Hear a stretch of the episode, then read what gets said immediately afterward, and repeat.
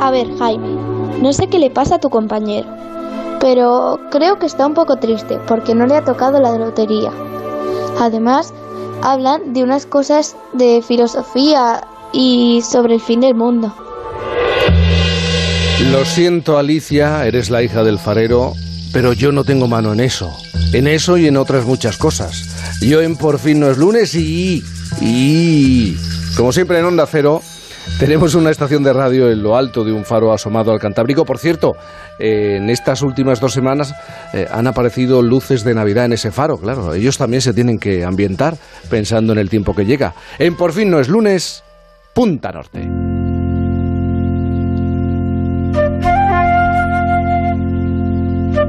Chico, que si eso no se puede arreglar, si es que no, ni siquiera el gran jefe de esta casa puede arreglar eso de la lotería. Si depende de tantas cosas, Punta Norte con Javier Cancho. Buenos días, Javier. Hola, Jaime, saludos a todos. ¿Qué tal estáis? Bien, no te tocó la lotería y incluso ayer te tocó trabajar. Bueno, pero fue un rato muy agradable, muy divertido. Hiciste una semana de pleno, ¿eh? No pleno al 15, ni el pleno del gordo, sino pleno de trabajo. Pero bueno, encantados de escucharte también en este domingo. Eh, ¿Me puedes explicar eso de el fin del mundo y que estás un poco ofuscado también, no con el fin del mundo?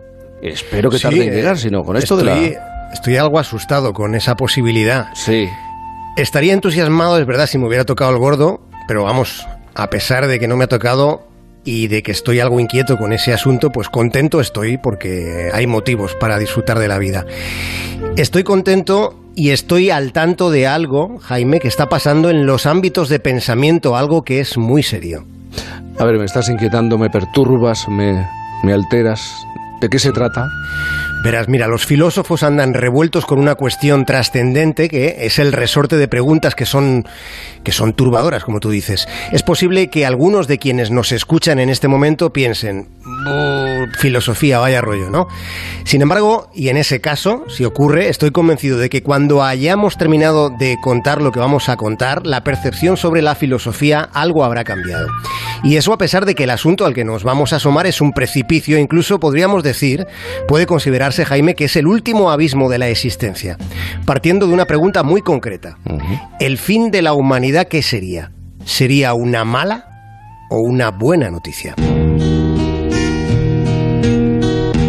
Esta cuestión la ha planteado, y lo ha hecho esta misma semana, y lo ha hecho en el New York Times un prestigioso catedrático de filosofía, un tipo llamado Todd May. Lo que May plantea es qué repercusión tendría, Jaime, la extinción de la humanidad. Lo pone encima de la mesa de, de, pensamiento, no como un ejercicio retórico, sino como una posibilidad real. De todas maneras, caminamos en una dirección. Y es que, por ejemplo, los datos del cambio climático describen cada vez más cercana la posibilidad de empezar a pensar en la extinción de la humanidad. Desde luego no, no debemos olvidar que esa es una opción plausible, pero más allá de, ese horizonte que está ahí, la respuesta que a esa pregunta que hemos eh, mencionado, que da el profesor May, también suena desconcertante, porque dice Todd May, Jaime, que la extinción de la humanidad sería tanto una tragedia, sí, lo sería, como una oportunidad para el planeta. Y lo argumenta del siguiente modo. Explica que en la dramaturgia el personaje trágico es alguien que comete un error, un error muy grave, pero al mismo tiempo también es alguien a quien no dejamos de, de, de trasladar nuestra simpatía o, o, o sentimos empatía por él. Y él, el filósofo, pone como ejemplo al Edipo de Sófocles o al rey Lía de, de, Shakespeare. Nosotros podríamos aportar con menos erudición, desde luego, otro ejemplo igual más cercano de personaje trágico como uh -huh. pueda ser Travis Bickle. ¿Te acuerdas? El sí, atormentado... Sí, sí, sí, El, de el Taxi, de taxi Driver. Driver. Sí, sí. Eso es. Aquella película de Scorsese y, y el personaje lo interpretaba Robert De Niro. Um, ¿Hablas conmigo? Sí. ¿Me lo dices a mí? Sí. Dime, ¿es a mí? Entonces, ¿a quién demonios le hablas si no es a mí? Aquí no hay nadie más que yo. ¿Con quién puñeta crees que estás hablando? ¿Oh, sí? ¿Ah? Muy bien. Había mucha desestructura en aquel personaje. Hemos escuchado el sonido de, de una secuencia icónica de esa película. Bien, de regreso a lo que es la reflexión filosófica. El personaje trágico sería la propia humanidad. La humanidad es la que lleva tiempo resultando contradictoria y cometiendo un error muy grave que puede considerarse un agravio intolerable. Claro, consistiría, para que lo entendamos, en que los seres humanos estamos destruyendo enormes eh, porciones de tierra que son habitables para nosotros y estamos además ocasionando un terrible sufrimiento a, a los animales que conviven o nos rodean o están cerca de nosotros. Un padecimiento que si nos sentamos, lo estudiamos, lo reflexionamos y lo masticamos, sería insoportable para nuestras conciencias. Lo sería, desde luego, porque la mano humana está devastando ecosistemas, al tiempo que es responsable de esa dinámica que mencionas, en la que quizá pensamos bastante poco, porque existe una cría industrial de animales. Criamos millones y Mm. millones de animales cuya única expectativa, y es así, consiste exclusivamente en el sufrimiento y la miseria antes del sacrificio. Y no hay motivo, en principio, no hay motivo para pensar que esas prácticas vayan a cambiar o vayan a menguar, más bien incluso todo lo contrario. No, porque está claro que somos causantes directos del sufrimiento de millones de animales a una escala que yo creo que no se puede ni siquiera medir ni se puede controlar, pero también en este debate podremos introducir lo salvaje de la propia naturaleza. Sí, eso desde luego, la naturaleza, bueno, no es, no es, un paraíso de paz, de armonía, de civismo, esto lo sabemos. Otros animales que no somos nosotros matan a otros animales con una regularidad cotidiana. Sin embargo, Jaime, hemos de reconocer que no hay otro bicho sobre la faz de la Tierra cuyo comportamiento sea tan depredador y de un modo tan sistemático y generalizado como es nuestro comportamiento hacia quienes la filósofa Christine Kosgar llama nuestras criaturas hermanas, siendo este concepto, el de las criaturas hermanas, uh -huh. eh, asumido en pleno por la filosofía. Dicho esto, si nos ponemos categóricos, partiendo de este daño tan generalizado en el que hemos reparado ahora mismo, podríamos llegar a la conclusión de que la extinción de la especie humana resultaría buena para las demás especies y para el propio planeta. Pero desde luego el asunto es mucho más complejo, claro. porque eh, es verdad, y, y, seguro que eh, están pensando en ello nuestros oyentes, los seres humanos también hemos hecho cosas fabulosas de un modo al que no se acerca ningún otro animal. Hemos creado el arte, nos dedicamos a las ciencias que tratan de comprender el universo y el lugar en el, en el que estamos en ese universo, de manera que si nuestra especie desapareciera, pues es verdad, todo eso se perdería. Claro, desde ese punto de vista filosófico, entonces estamos hablando de una tragedia, ¿eh? la extinción de la, de la humanidad. Sí sería un drama.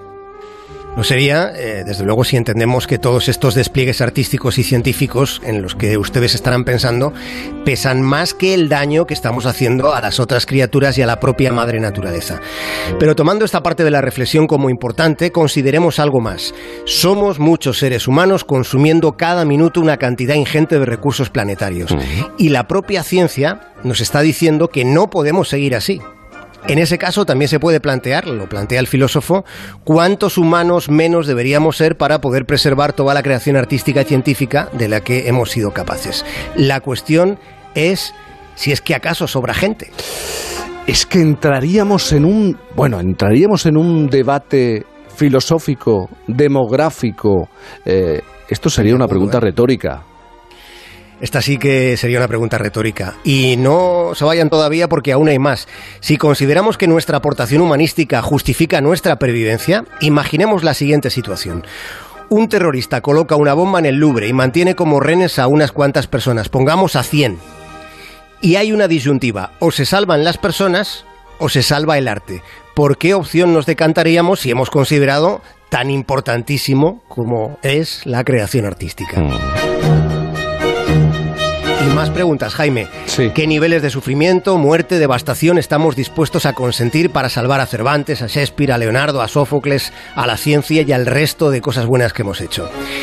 Paremos con las preguntas y tratemos de llegar a una conclusión, que es lo que hace la filosofía. A ver qué tal esta conclusión. ¿La extinción de la humanidad mejoraría el mundo? Y a pesar de ello no dejaría de ser una tragedia. Recordemos que en las tragedias clásicas el sufrimiento del protagonista es el resultado de sus propias acciones. Sí. Y nuestras acciones, bueno, lo hemos contado, nos están llevando a la extinción o a algo parecido.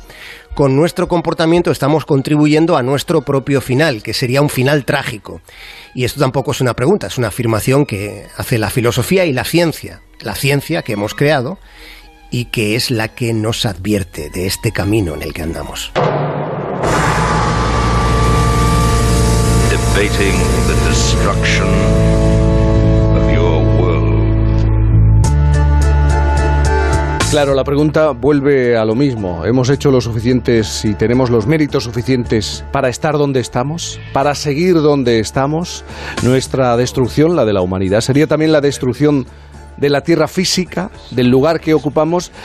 Pues oye, eh, Javier, para este domingo, ¿eh? para este domingo has dejado una serie de preguntas que a algunos se les van a atragantar más que la propia comida de Navidad y la comida en familia, Javier Cancho. Igual, con, igual con un poco de cava, ¿no? Sí, pero merece tiempo, merece tiempo y paciencia esta reflexión eterna, en cierta medida es eterna. Javier Cancho, Abrígate, no sé si vas a pasar las navidades también subido al faro mirando al Cantábrico. Yo te recomiendo que bajes de una vez de ese faro. Sí, sí, bajo, bajo, bajo. Eh, y te llevas Estamos teniendo calor, Jaime, por el norte, ojo, ¿eh?